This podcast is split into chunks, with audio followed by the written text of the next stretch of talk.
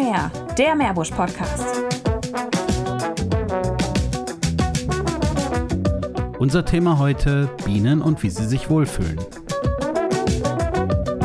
Ja, schönen guten Abend ähm, zur zweiten Folge von Talk und Mehr. Heute haben wir uns mal ein Thema ausgesucht, was jetzt nicht so Meerbusch-spezifisch ist, aber wo wir ganz gute Experten auf diesem Gebiet aus Meerbusch und aus der Umgebung von Meerbusch herum haben. Und ich freue mich sehr, dass Sie die ähm, drei heute Abend zu Gast sind. Ich stelle mal kurz der Reihe nach vor. Das ist einmal der Alexander Ruth, stellvertretender Leiter der Volkshochschule hier in Meerbusch und die Frau Dr. Susanne Gut-Orlowski und ihr Mann Christian Orlowski. Ich muss jetzt vorab sagen, normalerweise sind mir Nationalitäten scheißegal.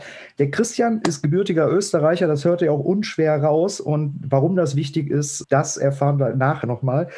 Ich habe sie kurz anmoderiert, vielleicht stellen Sie sich einmal kurz vor. Ich fange mal beim Alex an. Ja, hallo. Also ich bin Alexander Ruth von der Volkshochschule. Ich bin da der stellvertretende Leiter und äh, wichtig für heute Abend ist natürlich, dass ich da unter anderem auch für den Bereich Umwelt und Natur zuständig bin.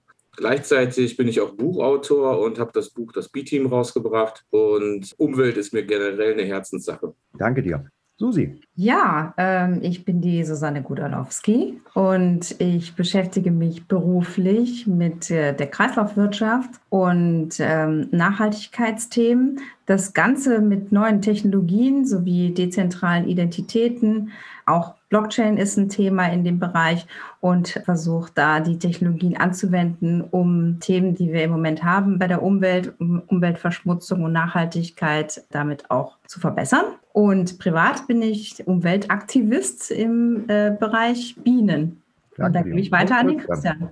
Ja, hallo Marc und hallo auch an die anderen. Christian Orlowski ist mein Name. Ich arbeite im IT-Bereich, bin ja in der Telco-Branche für den Kundenkontakt zwischen dem Arbeitgeber und seinen Kunden verantwortlich. Und privat beschäftige auch ich mich gerne mit Umwelt, mit Garten und mit Bienen. Ganz speziell mit Bienen, deswegen tretet ihr ja auch im Doppelpack an weil ihr im Doppelpack da ja auch was auf die Beine gestellt habt. Alexander, zu dir. Ähm, du bist ja ein bisschen in, in, die Schiene reingekommen mit, mit den Bienen. Ursprung hatte das Ganze durch eine Aktion, die einige Landwirte hier in Meerbusch ins Leben gerufen hatten und damit dann halt auch an die Meerbuscher Nachrichten rangetreten sind, wo du damals Redakteur warst. Erzähl doch mal dazu was. Ja, also die Bauern unten aus Landskirst, Nierst, aus Ilverich, Strümp, also die Rheingemeinden, die haben sich die Aktion ausgedacht gehabt mit den Blühstreifen.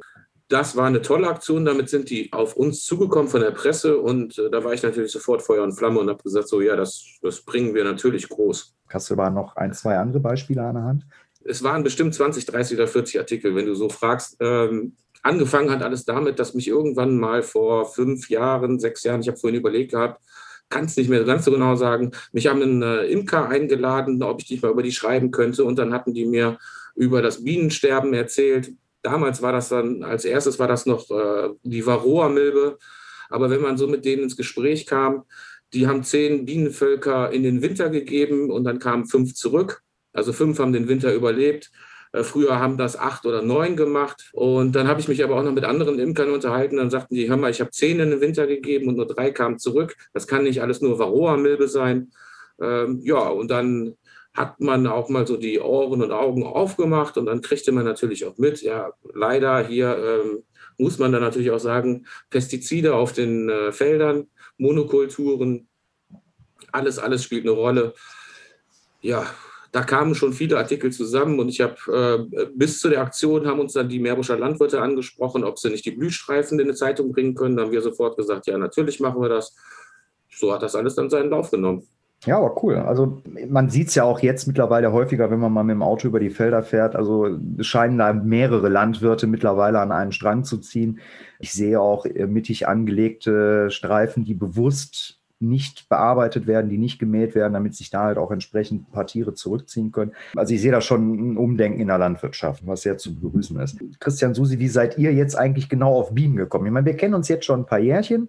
Und wir hatten ja nun ein paar Themen im Bereich Natur und auch, auch Landwirtschaft. Der Christian war damals derjenige, der mich an den Bereich Permakultur rangebracht hat, wo man sich ja auch schon sehr mit den Gegebenheiten der Natur auseinandersetzt und den Wechselbeziehungen. Und dann bist du auf einmal sehr auf den Bereich Bienen eingeschwenkt und ähm, das Ganze ist dann, ich will es mal nett formulieren, ein wenig eskaliert. Und dann waren du und Susi, ihr wart dann auf einmal weg. Was habt ihr gemacht? Wahrscheinlich haben wir ein paar Artikel auch von Alex gelesen.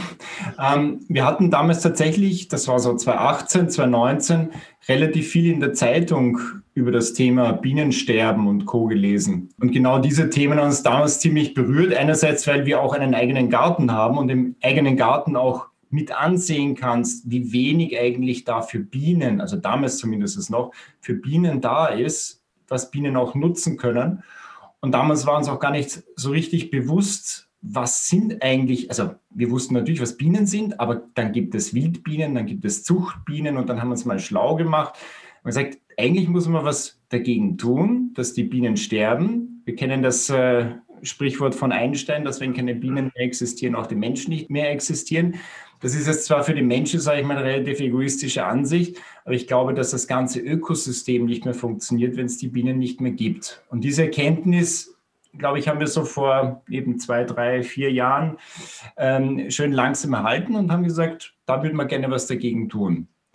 Ja, und dann haben wir uns überlegt, was können wir dagegen tun oder dafür tun, dass es äh, kein Bienensterben mehr gibt. Und wir haben gesagt, wir wollen ein Herz für Bienen schaffen. Das war die, die erste Idee, die wir hatten. Wir haben gesagt, der, Name klingt doch gut. Und dann haben wir das Konzept folgendermaßen umgesetzt, dass wir gesagt haben, wir zeichnen ein Herz und dieses Herz legen wir auf die Landkarte. Und wir haben die österreichische Karte damals genommen und haben dir das Herz auf die österreichische Karte gelegt und haben gesagt, entlang dieses Herzes, dieser Linie, möchten wir gerne Blumenwiesen für Bienen aussehen. Das war die initiale Idee. Und das haben wir dann in einem ein bisschen längeren Zeitraum, es waren sechs Monate. Das heißt, wir beide, also meine Frau und ich haben uns, also Susi und ich haben uns sechs Monate Auszeit genommen, das ist ein Sabbatical und haben auch die Zeit genutzt mit unserem Sohn, der damals kurz vor der Schule stand, den mitzunehmen und diese Zeit gemeinsam zu nutzen. Gemeinsam in der Natur, gemeinsam was Gutes tun für die Bienen ja, und gemeinsam Zeit verbringen. Und gemeinsam auch noch das äh, Land kennenlernen, äh, dessen Staatsbürgerschaft der Paul ja auch hat. Er ist also hat die österreichische Staatsbürgerschaft und die deutsche Staatsbürgerschaft. Und nachdem wir hier in Deutschland im Moment leben und er dort auch in die Schule geht, ähm, haben wir gedacht, das ist doch auch eine schöne Art und Weise, ihm seine zweite Heimat zu zeigen. Ja, wir haben uns natürlich am Anfang mal ähm, schlau gemacht, was muss man überhaupt aussehen, wo darf man das aussehen, so wie auch Alex vorher gesagt hat. Wir wussten nicht genau, auf welchen Streifen, auf welchen Flächen man aussehen darf. Das erste war, was dürfen wir aussehen. Und dieses Was war gar nicht so einfach, denn da gibt es ganz, ganz viele unterschiedliche Sachen. Man kann beim äh, Baumarkt was kaufen, man kann natürlich auch etwas, äh, sag ich mal, Hochwertiges kaufen, was auch zur Umgebung passt. Das war uns wichtig, dass wir ähm, Blumenwiesen, keine exotischen Blumenwiesen oder Neophyten, wie man sie auch dann nennt, ähm, aussehen, sondern tatsächlich auch heimische. Mhm. Und deswegen haben wir mit unterschiedlichen österreichischen Landwirten, Bauern und Co. gesprochen, die uns dann so ein bisschen den Weg geleitet haben und uns entsprechend auch ähm, dann beraten haben und gezeigt haben, was man denn da am besten aussieht. Und da haben wir schöne Mischungen, unterschiedlichste Mischungen bekommen, die wir dann tatsächlich ausgesät haben. Und jetzt ist die nächste Frage, wo haben wir es ausgesät? Ja, wir haben zuerst den Hörer in die Hand genommen, haben alle Freunde zuerst angerufen. Die Freunde haben das wieder weiter erzählt und haben auch äh, über die sozialen Medien das äh, gestreut, haben tatsächlich auch Bürgermeister aus unterschiedlichen Orten und Gemeinden angerufen. Dann haben wir die ersten äh, Interessenten bekommen, die gesagt haben, ja, wir hätten da tatsächlich eine Fläche, da könnte man Blumenwiesen aussehen und wir haben gesagt, wir bieten das an, wir kommen zu euch, nehmen den Spaten in die Hand, und können am Tag so ungefähr 10 Quadratmeter aussehen. Das heißt, wenn eine Wiese davor ist, graben wir erst einmal die Rasennarbe ab, drehen das Ganze um und dann sehen wir das entsprechend aus, gießen das und fahren uns dann gemeinsam mit äh, dem Eigentümer über frisch gesäte Blumenwiese. Es waren ganz unterschiedliche Leute. Es waren äh, tatsächlich Gemeinden, die gesagt haben, ja, sie hätten da eine Fläche, hätten absolut Interesse. Wir haben für das Saatgut eigentlich nichts verlangt. Wir haben auch für unsere Arbeit nichts verlangt. Wir haben gesagt, wir wollen das machen, wir wollen äh, was Gutes tun und nehmt uns einfach in Anspruch. Und wenn es eine größere Fläche ist, brauchen wir auch Unterstützung. Also auch der ein oder andere Bauer dann gekommen mit einem Traktor hinten mit dem Flug dran und hat dann mal richtig so die Erde umgedreht. Und wir sind dann danach mit der ganzen Saat entlang gegangen und haben ausgesät. Ja, Freunde ähm, haben das ebenfalls herum erzählt. Da haben sich einige gemeldet. Wir haben in privaten Gärten haben wir ausgesät. Wir haben an Bahnübergängen ausgesät. Wir haben in der Nähe von einem Friedhof ausgesät. Wir haben in Permakulturgärten ausgesät in unterschiedlichsten ähm, Bundesländern, in unter, auf unterschiedlichsten Höhen und haben unterschiedlichste Leute kennengelernt. Und es war eigentlich immer ein ganz tolles Erlebnis, weil die Leute uns erstens mit offenen Armen empfangen haben und zweitens wir das Gefühl gehabt haben, schon auch etwas Gutes zu tun und auch die Leute absolut begeistert waren von dieser Idee. Und ich glaube, es ist im Großen und Ganzen ein gutes Gefühl für uns und auch für denjenigen, der dann die Fläche freigegeben hat ist jetzt auch nicht ganz unbemerkt geblieben von der Öffentlichkeit. Also ihr wart so gerade so die ersten Tage unterwegs, da hattest du mir dann schon mal einen Zeitungsartikel rübergeschickt, so, ah, guck mal hier, die lokale Presse berichtet über uns. Und dann, und deswegen sage ich, es ist wichtig ja auch, ähm, woher kommst du? Ich habe mal einen alten Chatverlauf von uns rausgesucht, Christian. Das war am Freitag, den 17. Mai 2019, wo ich ihm geschrieben hatte, Oida, bei euch geht's ja ab. Hintergrund war, dass an dem Tag das Ibiza-Video von dem Strache rauskam und das hier natürlich ordentlich eingekesselt hat. Und ich gebe zu, das war das erste Mal in meinem Leben, dass ich ORF geguckt habe. Und schrieb Christian das halt hin und er schrieb dann nur zurück, ja, wir haben ungewollte mediale Präsenz, soweit so gut. Vielleicht schauen sich das ja ein paar andere Leute davon etwas ab. Das wäre mein Wunsch. Und da habe ich gedacht, so Moment, reden wir hier gerade über die gleiche Sache noch. Und dann ähm, schrieb sie halt, ach so, ich dachte, du hast unseren Auftritt im ORF gesehen. Ne? Also das heißt, selbst das örtliche Fernsehen hat über euch berichtet. Es ist wahrscheinlich äh, nicht in der Primetime geblieben, eben wegen dem Ibiza-Video. Oh mein Gott, ich verfluche ihn bis heute noch, dass das Lied danach wieder in den Charts war. Aber gut, das ist ein anderes Thema. Ihr habt einen eigenen Blog, glaube ich. Den gleich einmal nennen, sonst äh, verlinken wir ihn auch auf der Seite, wo ihr ja auch ein bisschen Tagebuch geführt habt und auch die ganzen Presseartikel mit, mit verlinkt habt. Der Bericht aus dem Fernsehen, den habe ich leider nicht mehr gefunden, sonst hätte ich da gerne noch was eingespielt heute, aber der war leider nicht mehr da. Ja, also das ist eigentlich ganz schnell zu nennen. Unter dem Hashtag Herz findet man uns auf Instagram und auch auf Facebook und kann vom ersten Tag nachvollziehen, was wir alles gemacht haben, wo wir waren, was die Stationen waren. Und da gibt es auch heute immer noch Wissenswertes über Bienen oder einfach ein paar schöne Bilder, besonders jetzt im Frühling, wenn alles blüht und die Bienen sich dann daran erfreuen. Das erscheint dann auch schon mal auf dem Blog ganz nützlich für die Leute, die vielleicht wissen wollen, welche Blumen sind eigentlich interessant für Bienen. Was kann ich zum Beispiel in meinen Vorgarten anbauen, damit ich auch ein bisschen Besuch von Bienen oder Hummeln oder Schwebefliegen oder ähnliches bekomme. Und mhm. diese Tipps findet man zum Beispiel da auch auf Instagram und auf Facebook unter Hashtag Herz für Bienen. Ja, sehr cool, weil das wäre nämlich ein Punkt, auf den ich jetzt sowieso noch drauf hinausgekommen wäre. Alex, du hattest deine Blühstreifenaktion und die Kooperation mit den Bauern. Ihr hattet ein Herz für Bienen, aber ihr baut ja selber eure, eure Vorgärten, eure Hintergärten um, damit sie ein bisschen bienenfreundlich sind. Ich selber bin seit vier Jahren jetzt äh, Pächter einer, einer Scholle, eines, eines Kleingartens. Ähm, als ich da hingekommen bin, war da halt nur Wiese. Da war nichts. Da summte nichts um dich herum. Du hast relativ wenig Vögel gehört. Okay, von den Nachbarn, da war ein bisschen was. Das war Wiese, ein Kirschlorbeer und ein Apfelbaum. Mehr war da nicht. Und jetzt, es hat knapp wirklich drei Jahre gedauert, aber jetzt merke ich halt selbst innerhalb dieser kürzesten Zeit, je nachdem, was man wo anpflanzt, ich habe so eine Vielfalt an Insekten im Garten. Ich habe Erdbienen ohne Ende. Also man kann schon ein bisschen was tun, um auch gezielt dafür zu sorgen, dass sich die Bienen wohlfühlen. Was kann da jeder Einzelne machen? Alex, hast du da ein paar Tipps? Und Biene ist ja auch nicht gleich Biene. Ne? Also ich höre ja auch dann häufiger, Mensch, ich muss jetzt unbedingt Imker werden, um die Bienen zu retten. Nein, also das kann jeder. Das kannst du mit einem kleinen Balkon, kannst du schon anfangen. Und das hat bei mir dann auch erstmal eine Zeit lang gedauert. Also ich habe dann auch rumexperimentiert, welche Blumen, also dann steht dann auf der Packung oder an der Blume selber steht, ist für Bienen tauglich. Tust du dir in den Garten, merkst du, hoch ist gar keine Biene dran. Warum? Ist eine geschlossene Pflanze. Also es muss eine geöffnete Pflanze sein. Wenn du bei mir im Juno durch den Garten gehst, zwischen vor dir, unter dir, neben dir Hummeln, und Wildbienen und Honigbienen entlang. Das Schönste ist, ich habe ein Taubenschwänzchen, das immer zu einer bestimmten Jahreszeit oder zwei Taubenschwänzchen seit letztem Jahr. Ist auch so äh, der fliegende, äh, der Kolibri von Deutschland genannt.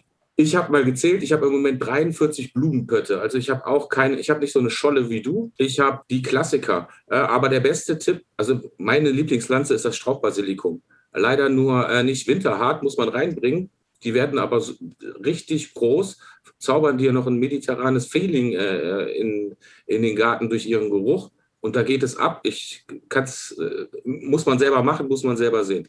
Der beste Tipp ist, geht mal in einen Blumenladen, ins Garten, also am besten ein Gartencenter und bleibt da mal stehen. Im Sommer bleibt mal stehen, schaut euch an, was haben die da für Blumen draußen stehen und dann seht ihr von ganz alleine, wo dazwischen Hummeln und Bienen rum. Die lassen im Gartencenter lassen die Pflanzen stehen, da gehen die gar nicht ran.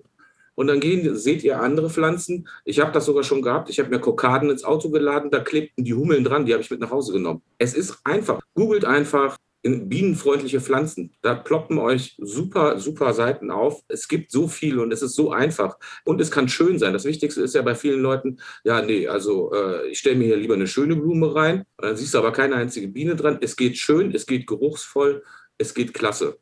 Und es geht einfach. Gibt es denn ein paar Sachen, wo ihr von vornherein von abraten würdet oder wo ihr sagt, okay, da unterscheidet sich mein Garten von einem klassischen Garten? Ja, also wir sind äh, zum Beispiel komplett weg vom Rhododendron, weil die meisten Rhododendren nichts für Bienen sind. Die gehen da einfach nicht dran. Und so gibt es halt sehr, sehr viele Zierpflanzen, die irgendwann mal in waren, wahrscheinlich so zwei, drei Jahrzehnte, weil die nicht so heimisch waren, die man dann irgendwie in die Vorgärten und Gärten gebracht hat die aber entweder nicht von hier sind oder eben für die Bienen keine Nahrung bieten. Und die haben wir zum Beispiel alle rausgenommen. Also es gibt in unserem Garten fast nichts mehr, was nicht bienentauglich ist. Und haben anstatt dessen Dinge, die halt heimisch sind. Also die heimischen Bienen natürlich, die wollen heimische Pflanzen und auch heimische Blüten. Deswegen zum Ärger der Nachbarn blüht in unserem Garten sehr viel Löwenzahn. Das ist natürlich total toll für die Bienen. Würden wir nicht mehr rausreißen und ähm, haben zum Beispiel jetzt Vergissmal nicht da, die verbreiten sich selber. Ganz, ganz wichtig am Anfang, wenn der Winter vorbei ist, dann brauchen die Bienen schnell Futter und schnell Nektar und da sind am besten die Krokusse. Und wenn man da mal ein paar Zwiebeln in den Garten gegeben hat, dann vermehren die sich ja auch von alleine. Genauso so Traubenhyazinthen oder normale große Hyazinthen. Nur die Narzissen ist, ist meistens nichts für Bienen, da gehen die nicht ran. Aber die anderen Blumenzwiebeln alle, die gehen dran, vermehren sich selber. Und so schauen wir halt, dass wir auch zu jeder Jahreszeit im Garten wo die Bienen halt auch aktiv sind, dass wir da eben auch was haben, was blüht. Und ähm, das ist ja meistens jetzt so von, von März bis Juni, Juli. Da gibt es halt unterschiedliche Pflanzen und damit zieht man dann wieder auch unterschiedliche Bienen an. Und das haben wir jetzt in unserem Garten alles gepflanzt und schon nach zwei Jahren sieht man halt ganz deutlich, dass es eben summt und schwirrt, äh, wie bei dir. Und es ist einfach so herrlich zuzuschauen und äh, haben dann auch äh, ein eigenes Bienenhotel im Garten. Da kommen wir vielleicht gleich noch zu, was gut belegt ist. Ja, und wie gesagt, wir sind halt von manchen klassischen Sachen weggegangen, die vielleicht schön aussehen, wie auch die ganzen gefüllten Kamelien, die überall stehen. Aber an die gefüllten Blumen kommen die Bienen halt nicht ran kommen nicht an den Stempel dran, weil die, weil die Blüte so voll ist und so zu ist. Und ähm, ja, ich sage jetzt niemand, der soll die rausrupfen, aber für Bienen stellen die eben keine Nahrung dar. Du sagtest gerade äh, in Insektenhotel. Ich gebe zu, in dem ersten Jahr, als ich da auf diese Scholle gezogen bin, hatte ich auch diese kindliche Naivität. Du hängst da ein Insektenhotel auf und ähm, alles ist gut. Das Ding ist zwei Jahre lustig vor sich hin verrottet, ohne dass ich da auch nur ein Viech drin angesiedelt hätte. Woran liegt's? Was kann man da besser machen? Was für Erfahrungen habt ihr? Ja, wir haben uns natürlich auf unserer Reise ganz viel mit Experten unterhalten und uns irgendwann auch für die Bienenhotels interessiert. Vor allem später im, im Jahr, wir waren ja sechs Monate unterwegs und nicht zu jeder Zeit kann man dann tatsächlich noch Blumensamen aussehen. Und dann sind wir hinterher dazu übergegangen und haben Bienenhotels gebaut, also reine Bienenhotels, keine Insektenhotels. Und da kann man tatsächlich sehr, sehr viel falsch machen. Ich kann aber gerne mal drauf eingehen, was, ähm, was man eigentlich benutzen sollte. Also erstmal vom Material her die beste Erfahrung haben wir gemacht mit Bambusröhrchen. Schmale Bambusröhrchen, die mögen die Bienen und äh, man kann auch Hartholz nehmen. Da muss man wirklich Hartholz nehmen, weil die Löcher, die man dann da reinbohren muss, die müssen erstmal in die richtige Richtung gebohrt werden, müssen die richtige Größe haben und dürfen eben auch nicht splittern. Also da hat man ein bisschen mehr Arbeit mit. Da müsste man die theoretisch äh, alle ausfeilen. Dann kommt es ganz drauf an, wo stelle ich das Bienenhotel auf. Das braucht nämlich einen geschützten Ort. Das muss irgendwo unterm Dach sein oder selber ein Dach haben. Das darf auch nicht so im Wind stehen. Das darf nicht direkt auf dem Boden stehen, weil dann auch zu viele Schädlinge und Feuchtigkeit wieder den, den Bienen zu schaffen macht, beziehungsweise den Larven, die ja da drin groß werden. Und es muss zur Sonne ausgerichtet sein. Das heißt also, man muss zum Südwesten oder Südosten ist so das, was man so empfiehlt, muss es eben auch ausgerichtet sein und muss ein bisschen Sonne abbekommen. Ganz spannend fand ich, als ich das erfahren habe, dass das Bienenhotel natürlich auch eine Farbe haben muss. Also wenn das da so grau in grau irgendwo rumhängt, dann finden die Bienen das genauso wenig, wie wenn es nur graue Blumen gäbe. Also die haben wahrscheinlich auch aus irgendeinem Grund, haben die schöne Farben, nämlich rot und gelb und lila. Und äh, deswegen gibt man den Bienenhotels auch Farben. Also unseres ist rot, ich habe mal eins gemacht, das ist gelb. Und das ist einfach was, was die Bienen besser finden können. Die Röhrchen müssen einen bestimmten Durchmesser haben. Die haben so zwischen 2 und 9, liest man schon mal, oder 3 und 10 Millimeter Durchmesser. Und die haben eine relativ lange Länge. Also 10 bis 15 Zentimeter lang sollten die Röhrchen sein oder die Bohrungen. Ansonsten gehen die Bienen auch da wieder nicht rein. Und dann sehe ich es ganz, ganz oft im Baumarkt, dass da Bienenhotels angeboten werden, die, da kann man mit der Hand schon ungefähr abschätzen, die sind vielleicht 5 bis 7 äh, Zentimeter tief und da gehen die Bienen schon gar nicht rein. Das äh, ist leider viel, was im Baumarkt angeboten wird, obwohl draufsteht, geprüft vom Naturschutzbund oder ähnliches, ist, ist oft ungeeignet.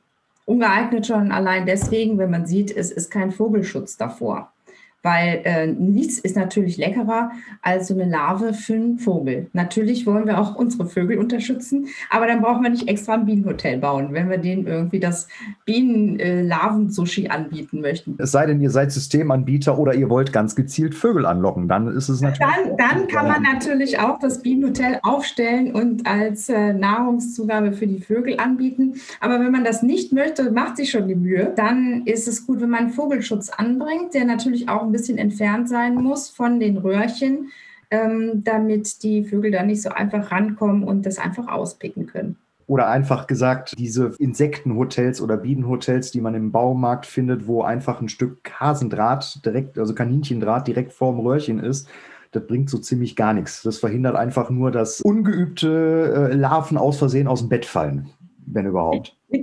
das schaffen die auch nicht, weil die Bienen machen ja die Eingänge zu.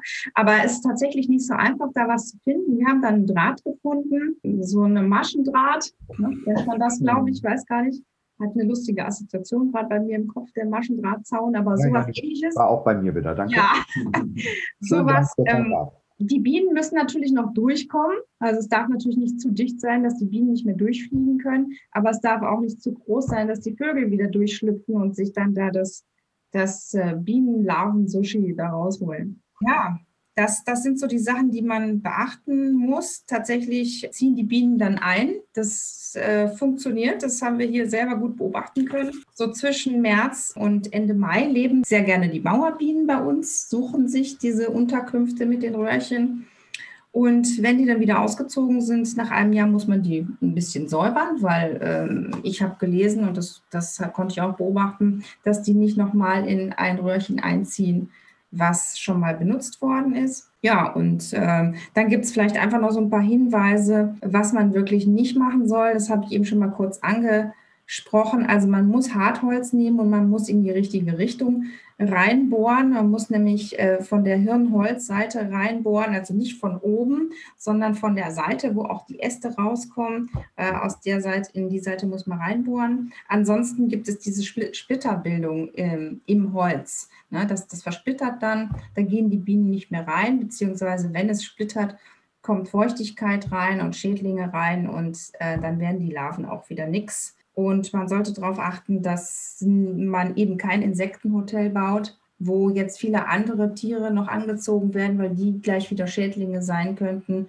äh, für die Bienenlarven. Also oft gibt es so Bienenhotels, wo Tannenzapfen noch drin liegen. Die ziehen dann gleich wieder Käfer an, die sich ebenfalls die Bienenlarven gerne holen. Also das mhm. sollte man vielleicht auch vermeiden. Man sollte sich dann vielleicht spezialisieren äh, auf, auf eine Art. Und ähm, ja, wenn man das für Bienen machen möchte, dann ist man damit, glaube ich, ganz gut, was ich jetzt vorgeschlagen habe. Bedient auf jeden Fall klappt es bei uns. Und äh, es ist wunderbar zuzusehen, wenn die dann ähm, das besuchen, die Röhrchen zumachen und jetzt gerade zu Ostern wieder schlüpfen und die nächste Generation rauskommt. Also das ist einfach auch herrlich für jeden Gartenfreund zuzusehen. Jetzt hast du gerade eine Bienenart genannt, die sich dann da ansiedelt. Es gibt ja zig verschiedene Bienenarten. Und ich, ich meine so knapp im, im zweiten Jahr oder sowas, hatte ich Alex da mal ein Buch drüber geschickt, weil ich bei mir in der Scholle halt einen kleinen Teich angelegt hatte. Und da tummelten sich zig Bienen unten am Wasser. Ich habe erst gedacht, ich habe da ein Nest. Nein, die saufen da. Und äh, ja. ich gebe zu, ich bin da so ein bisschen unbedarft gewesen. Klar, Bienen müssen ja sich ja auch irgendwie ernähren. Dass die unbedingt den Kopf in den Teich stecken, das war mir jetzt so nicht bewusst. Mal abgesehen neben der klassischen Honigbiene, die wir alle kennen, und der Mauerbiene, der, der roten Mauerbiene, über die wir gerade gesprochen haben bei den Insektenhotels, weil das ist in erster Linie sind das die, die sich da drin annisten. Bei uns wird das dominiert von Hummeln. Also du hast da Erdhummeln, Ackerhummeln, Mauerhummeln, du hast, also ich habe auch Holzbienen. Also ich habe so sechs, sieben Arten an Bienen, äh, an Hummeln bei mir und ein, zwei Wildbienen. Da sind aber auch noch welche, du kriegst auch, ne, das muss man auch ehrlich sagen, äh, du kriegst nicht alle mit. Wir sind berufstätig, da düst eine Truppe äh, morgens rum und dann äh, haben die das hier abgegrast, weil die sich sagen, jetzt fliege ich mal einen Kilometer weiter. Das machen die jeden Tag in der Reihenfolge so du kriegst es nicht mit. Aber du hast gerade angesprochen, das mit dem Wasser trinken. Also das ist natürlich jetzt vor allen Dingen, äh, wir leben ja immer noch in der Dürre. Das darfst du nicht vergessen. Es hat jetzt ein bisschen geregnet. Die Wasserversorgung ist sowohl für Igel, Vögel, Häschen, Mäuschen, aber auch die Bienen wichtig. Ich habe unterschiedliche Trinkgefäße bei uns im Garten stehen. Das fängt an von dem kleinen Schälchen mit Murmeln drin. Das ist natürlich nach im starken Sommer bei 30, 35 Grad muss ich jeden Tag Wasser nachgießen, weil das in dem kleinen Gefäß natürlich weg ist. Aber da kann niemand drin ertrinken. Da kann auch das kleinste Insekt drin landen. Da landet aber auch die Wespe, die äh, Hornisse habe ich da auch schon trinken sehen. Dann habe ich größere Schälchen bis hin zu einem Seit letztem Jahr habe ich ein halbes Weinfass bis zum Wasser gefüllt mit kleinen Pflanzen dran, sodass die, aber die Pflanzen sind auch direkt so äh, gewählt, dass die, da kann jeder rein und raus klettern. Und mal abgesehen davon, dass wir hier über Bienen reden, ich habe seit letztem Jahr tatsächlich auch äh, Libellenlarven da dann drin. Und da bin ich so, freue ich mich wie Bolle drüber. aber die haben genauso Durst wie wir bei 35 Grad. Also es muss was im Garten sein und es dankt nicht nur die Biene, es dankt, der, es dankt die Meise, die Taube, das Häschen, der Igel, alles, was bei euch rumläuft. Klarer Appell. Wir reden jetzt, wenn wir darüber reden, den, die Bienen zu unterstützen, dann unterstützen wir natürlich nicht nur die Bienen, sondern generell müssen wir gucken, dass wir da ein paar Insekten in unsere Gärten ähm, reinkommen und da wieder Einzug finden. Ich habe bei mir noch die Beobachtung gemacht, ich hatte ähm, ziemlich viel Bauschutt in diesem Garten, als ich den ausgehoben habe und habe den dann nachher fein säuberlich nach Farben sortiert, einigermaßen dekoriert aufgebaut. Gießkanne oben drauf, Blumen rein, sieht toll aus, super. Und habe dann festgestellt, nach relativ kurzer Zeit, dass sich da ebenfalls äh, Bienen eingenistet haben. Ob das so klug war, weiß ich jetzt nicht, weil neben den Bienen da auch ein Lurch immer häufiger mal reingelugt hat. Aber offensichtlich kamen die miteinander aus wie meine beiden Mitstreiter hier vorhin schon gesagt gehabt, der feine englische Rasen ist der Tod von allem. Wenn du irgendwo einen kleinen Laubhaufen hast in der Ecke, einen kleinen Holzhaufen hast in der Ecke, vielleicht sogar einen kleinen Steinbereich hast, einen Sandhaufen, es gibt ja auch Sandbienen oder Sandhummel, die gehen da rein. Meine Nachbarn gegenüber haben in ihrem nicht englischen Rasen, jetzt fällt mir der Name nicht ein, aber Erdbienen, der ruft mich immer rüber, Alex, komm mal gucken. Man muss auch wissen, es sind fast alles Solitärbienen. Das sind, die sehen, treten zwar in Gruppen auf, aber das sind alles Einzelgänger. Die schweben zusammen und buddeln sich dann bei meinem Nachbarn drüben rein. Ich habe dann auch schon so viele Handyvideos gedreht. Also die Eigenheimbesitzer unter den Bienen. Genau, ein Komposthaufen, also unschlagbar. So viele äh, Bienen und Hummeln tummeln sich dann da drin und im Winter hast du was für die, für die Igel getan. Also verabschiede dich von dem äh, schönen. Bei meiner Mutter habe ich jetzt gerade einen Kirschlauber rausgerissen. Witzigerweise, meine Mutter, über 70, sagt zu mir: Hör mal, Alex, ich habe da noch einen Kirschlauber stehen. Der ist jetzt nicht ganz so gut für die Umwelt, oder? Da sage ich so: hm, hat eigentlich keiner was von. Ähm, ja, an dieser Stelle. Ähm Kirschlorbeer an Selbstabholer kostenlos abzugeben. Äh, Umfang 5 Meter. Viel Spaß, have fun. Also das ist noch die Mammutaufgabe, die mir bevorsteht. Ich möchte das Sauviech ebenfalls aus meinem Garten haben, denn ähnlich wie Rasen ist der auch zu nischt gut, wächst aber wie Sau. Was ich jedem sehr empfehlen kann, ist äh, Weißdorn und die Kornellkirsche. Kann man auch sehr schön als Hecke pflanzen, sind allerdings nicht immer grün. Allerdings im Sommer, da tummeln sich die Insekten und Bienen drin ohne Ende. Das Spannende ist auch, dass du viel Unkraut hast oder Beikraut oder wie man auch immer das nennen möchte, was auch perfekt ist für Bienen. Blüht gerade jetzt, wenn du es drinnen lässt, perfekt für die Bienen. Ja, meine Mutter war heute hier und die hat gesagt, was hast du da denn? Habe ich gesagt, ja, das habe ich sicher mal gesät. Guck mal, da sind kleine Blüten dran, da gehen die Bienen dran. Da sagt sie doch glatt, ja, also das würde ich rausnehmen.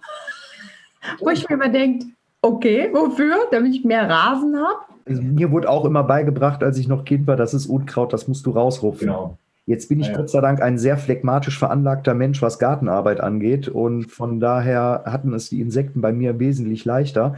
Jetzt mag man sagen, der Garten sei verwildert. Dem möchte ich widersprechen. Dafür ist da zu viel Struktur drin. Aber ich lasse bewusst einige Pflanzen stehen. Oder wenn ich sehe, hey, da hat sich eine Pflanze selbst ausgesät. Auch das kommt ja mal vor. Dann guckt man mal, hey, was ist das für eine Pflanze? Lohnt sich das, die dort stehen zu lassen? Oder vielleicht versetzt man sie auch die dann wieder andere gute Dienstleistungen vollbringt. Also es gibt kein Unkraut. Christian hat es gesagt, es ist Beikraut oder es sind Wildkräuter. Vieles, was wir als Unkraut wegschmeißen, wegbrennen, ausbuddeln, auszupfen, was auch immer damit machen, das sind Kräuter. Ganz genau, ja. Und äh, wenn man sowas mal stehen lässt, dann wird man mindestens zehnmal darauf hingewiesen, dass das ja nicht in den Garten gehört und dass man das ausrupfen muss. Das ist bei uns so eine Situation, wo hinterm Garten ein Fußgängerweg hergeht, äh, wo auch gerne mal ein Nachbar stehen bleibt, den man von irgendwoher kennt oder Eltern aus der Schule und äh, die dann sagen, was hast du denn da? Das kann aber weg. Und dann sage ich, nö, das soll da sein und das bleibt auch hier. Oder Brennnessel. Auch Brennnessel werden von den Bienen gemacht, wenn die blühen. Aber von uns mag sie natürlich keiner. Obwohl, die Weil man, weil man sich ungern drin wälzt, richtig. Ja. Obwohl die gut schmecken. Das, das Schöne ist ja auch an den, an den ganzen vielen äh, Pflanzen, die für Bienen sind. Ich bin ja selber ein Schmetterlingsfan, da stehen auch die Schmetterlinge drauf. Also Ja. st- stellt euch mal auch, man denkt ja, okay, wenn abends die Sonne untergegangen ist, Feierabend. Stellt euch mal äh, abends so kurz nach Sonnenuntergang in der Dämmerung an eure Pflanzen. Da tauchen dann, weil es dunkel ist, erkenne ich die selber alle nicht, aber da ist immer noch ein Gewusel an den Blüten. Also das ist toll. Das macht Spaß. Also ich hatte bei mir festgestellt im Garten, ich hatte halt einfach Ecke, ich habe da einfach Erdauszug draufgeworfen, habe da so eine Blütenmischung äh, verstreut. Es hat nicht lang gedauert, ähm, es kreucht und fleucht, es sumst, ähm, es ist ähm, traumhaft. Und was ich festgestellt habe, wo die Bienen scheinbar auch sehr drauf stehen, ist, wenn man Rucola im Garten hat und den nicht aberntet, ebenso bei Feldsalat, denn auch Salate können blühen. Wer hätte es gedacht? Man kennt es nur nicht aus dem Supermarkt und die blühen sogar sehr schön. Stell den Dill nach draußen, lass ihn wachsen, bis er Blüten kriegt. Geht ab. Majoran, lass Majoran so lange wachsen, bis er Blüten kriegt. Geht ab ohne wie Zäpfchen. Ich hatte jetzt in der Euphorie vor drei Wochen, wo es einmal so auf 26 Grad hochgegangen ist, habe ich gedacht, so, ja, wird nicht mehr kalt. Eiserne Grundregel, im April friert es immer noch mal, auch wenn du es nicht mehr denkst. Habe ich mir äh, acht Strauchbasiliken da äh, gepflanzt, alle tot. Leider durch die Frostnächte.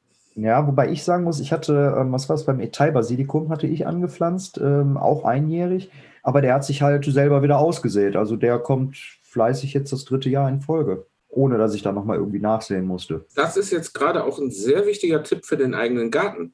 Mhm. Also ich habe auf den Herbstschnitt verzichtet, den gibt es bei mir nicht mehr. Ich warte bis zum Frühjahr. Also es hat ja auch was Schönes, wenn das so rostbraun bei euch im Garten ist. Ich sehe dann auch beim Hibiskus, der Hibiskus übrigens selber eine faszinierende äh, Hummelpflanze, Mhm. Wenn die da, die stürzen ja fast ab, so vollgeladen sind die. Mhm. Wenn der dann verblüht ist und dann Samen gebildet hat, ein wahnsinniges Paradies, ja, muss man jetzt auch sagen, für Mäuschen. Also die tanzen dann, dann tanzen die Mäuschen bei mir auf Kopfhöhe rum, weil die sich die Samen daraus picken. Also Appell an uns alle, lieber mal ein bisschen länger stehen lassen und die Natur machen lassen. Und Appell an die Bauern, coole Sache mit dem Blühstreifen weitermachen, aber lasst sie bitte stehen nach Möglichkeit. Genau. Genau. Auf eine Sache würde ich jetzt ganz gern nochmal hinaus. Der Alex hat es angesprochen. Ist die Rede von Solitärbienen gewesen. Wir haben den Bereich Honigbienen. Wo sind die Unterschiede? Es gibt viele Leute, die sagen, hey, dann hole ich mir einfach einen Bienenstock, stell mir den in den Garten und dann habe ich ja was für die Bienen getan. Aber so einfach ist es halt nicht. Da gibt es halt schon Unterschiede. Worauf muss man da achten oder was ist eigentlich der gravierende Unterschied? Naja, gut, also die Zuchtbienen, die äh, haben, der, das hat ja unheimlich geboomt, auch in den letzten Jahren. Ich glaube, die sind gar nicht so schlecht dran. Da gibt es sehr viele, die jetzt Imkern gelernt haben, die sich einen eigenen Bienenstock in den Garten holen und das Imkern anfangen. Ich glaube, dass die ganz gut versorgt sind. Die Zuchtbienen, die als Volk leben. Was aber gefährdeter ist, sind die Solitärbienen. Das sind nämlich Bienen, die alleine leben, die quasi für die Nachbrut selber sorgen und selber aufziehen, also selber füttern äh, selber eine Unterkunft suchen und bauen und die vor allem auch nur auf bestimmte Nahrungsangebote angewiesen sind. Denn ähm, es gibt ja sehr viele unterschiedliche Arten von Solitärbienen und jede Art hat eine eigene spezielle ähm, Nahrungsvorliebe. Es kann also sein, dass wenn es bestimmte heimische Blumen nicht oder nicht ausreichend mehr gibt, dass dann auch bestimmte Bienenarten aussterben, die nämlich genau nur den Nektar von dieser Blume haben möchten. Und das sind halt meistens Wildbienen und Solitärbienen. Äh, und die gilt es, glaube ich, besonders zu schützen und für die ein Nahrungsangebot zu bieten. Das Schöne ist, wenn wir, sag ich mal, auf unserem Balkon, auf unserer Terrasse, auf unserem oder in unserem Garten, auf unserem Grundstück darauf achten, dass wir erstens genügend Nahrung für Bienen, das ist sowohl für, sage ich mal, die Zucht Schrägstrich Honigbiene, als auch für die Wildbienen oder Solitärbienen genannt und genügend Wasser zur Verfügung stellen und dann auch noch Unterkünfte bieten. Und Unterkünfte gibt es, haben wir gerade vorher gehört, auf unterschiedlichste Arten und Weisen. Ähm, einerseits, dass man äh, ein Bienen- oder Insektenhotel, ähm, oder in dem Fall ein Bienenhotel baut, oder dass man Sachen liegen lässt, dass man nicht so schnell zurückschneidet, dass man Laub liegen lässt, dass man vielleicht auch altes Holz liegen lässt, Ziegel liegen lässt und so weiter und so fort, die auch als Unterkunft von Bienen genutzt werden können. Und wenn man das, diese Kombination berücksichtigt, dann hat man tatsächlich beiden Bienenarten gut geholfen. Da muss man auch sagen, die Honigbiene, die steht lieber auf Masse. Also wenn ihr nur eine Blume habt, dann kommt die Honigbiene eher seltener vorbei. Aber die Wildbiene, die Wildbiene, das hast du, hat Susi gerade angesprochen, da könnt ihr gerne eine breite Palette aufstellen an verschiedenen Blumensorten. Dann kommt die Wildbiene vorbei. Die Honigbiene steht auf ein komplettes Rapsfeld am liebsten. Da will die einmal komplett mit allen 1000, mit, äh Quatsch, mit allen 50.000 will die einmal durch. Und die Wildbienen, die differenzieren, die nehmen jede kleine Blume, die nehmen alles. Wenn du einen kleinen Balkon hast, wenn du eine kleine Terrasse hast, steht ein kleines Blümchen, sogar was, was zwar heimisches, aber was seltenes, stehen die auch drauf. Ein weiser Spruch ist, Bienenschutz ist nicht gleich Wildbienenschutz, aber Wildbienenschutz ist gleichzeitig Bienenschutz. Also als Tipp auch für den richtigen Samen möchte ich kurz noch erklären, dass man vielleicht nicht alles bestellen soll, was einem online angeboten wird. Da weiß man manchmal nicht, wo kommt eigentlich der Samen her und sind das heimische Blumen, die dann hier wachsen oder vielleicht äh, Blumen, die dann doch eingeschleppt werden, was für die, für die Natur hier vielleicht gar nicht gut ist. Deswegen kann ich es nur empfehlen, dass man sich beim Naturschutzbund, der lokal ja verschiedene Stellen, Anlaufstellen hat, erkundigt, welcher Blumensamen gut ist für die heimische Umwelt und auch bienentauglich ist. Die haben da immer einen Tipp ähm, und wo man auch immer sehr gut hingehen kann, ist zu lokalen Imkern. Die haben meist auch Blumenmischungen da, die man benutzen kann. Und dann kann man sich eine schöne kleine Blumenwiese zu Hause aussäen. Wir haben ja alle drei Punkte schon genannt, die total, oder alle vier Punkte, die total wichtig sind. Einerseits bienenfreundliche Blumen, das zweite ist das Wasser, das dritte ist das Bienenhotel oder Unterkünfte sozusagen. Und das vierte ist nicht nur Unterkünfte für Bienen, sondern dass man einfach mehr stehen lässt, als dass man halt mit dem Rasenmäher ständig drüber geht. Ich würde gerne noch was loswerden. Und zwar haben wir noch Restsamen von unserer Aktion. Ja. Wir wären also mehr als glücklich, wenn sich noch eine größere Fläche finden würde in Willig oder Meerbusch und Umgebung, wo wir den Samen ausbringen könnten, gerne bald und kurzfristig, weil das jetzt gerade die richtige Zeit ist, ähm, weil der hält natürlich auch nicht ewig und deswegen wäre das toll, wenn es vielleicht noch irgendwo einen Acker gibt, wo wir unseren Blumensamen der vom Naturschutzbund empfohlen ist und heimische Blumen beinhaltet, noch ausbringen könnten. Ja, ähm, herzlichen Dank. Also, ihr habt es gehört, wenn ihr da Bedarf habt oder wenn ihr sagt, hey, ich möchte da mich dran beteiligen und ich habe gerade nicht genug Saatgut und ich möchte darauf zurückkommen, schickt uns eine Mail, unterlasst uns einen Kommentar auf unserer Seite. Wir vermitteln dann da an Susi und Christian weiter oder geben eine E-Mail-Adresse unten unter die Podcast-Folge mit dazu, ähm, dass ihr da in Kontakt treten könnt.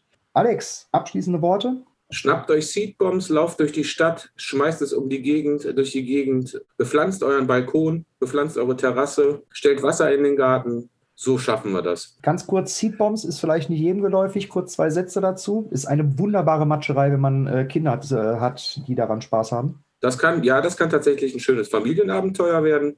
Seedbombs sind kleine Samenbomben. Da bastelt man sich das selber in kleine Erdklümpchen rein, meistens mit, mit, mit Ton in Verbindung.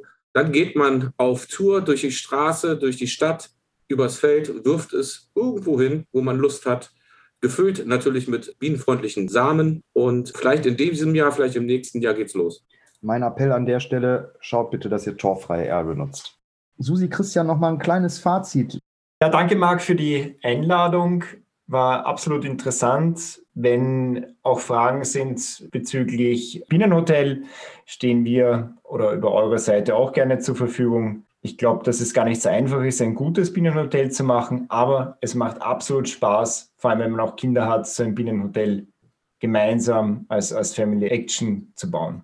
Also danke schön für die Einladung. Ja, genau. Und im Moment gibt es ja sowieso nicht so viel zu tun. Da kann man wunderbar in der Garage oder wo man Platz hat, ein Bienenhotel bauen oder Blumen aussehen zu Corona-Zeiten. Man kann eh kaum raus. Also von daher, äh, hinterher freut man sich über das ganze Gesumme und Gezwirre und die, die tollen bunten Blumen im Garten. Und es ist also kein Muss, sondern was, wo man sich hinterher wirklich drüber freuen kann. Und ja, vielen Dank. Wir hoffen, wir haben ein bisschen inspiriert. Lieber Marc, vielen Dank für das tolle Thema. Ja, und vielleicht hört man sich in dem Rahmen ja nochmal wieder. Ja, wir sind wirklich durch. Ich danke euch dreien, dass es so kurzfristig geklappt hat. Ich muss mich im Nachhinein jetzt leider noch bei unseren Hörern entschuldigen, dass unser Podcast mit einer Woche Verspätung ähm, an den Start gegangen ist. Ostern hat uns da ein bisschen Strich durch die Rechnung gemacht und jede Folge will ja auch ein bisschen vorbereitet und nachbereitet werden.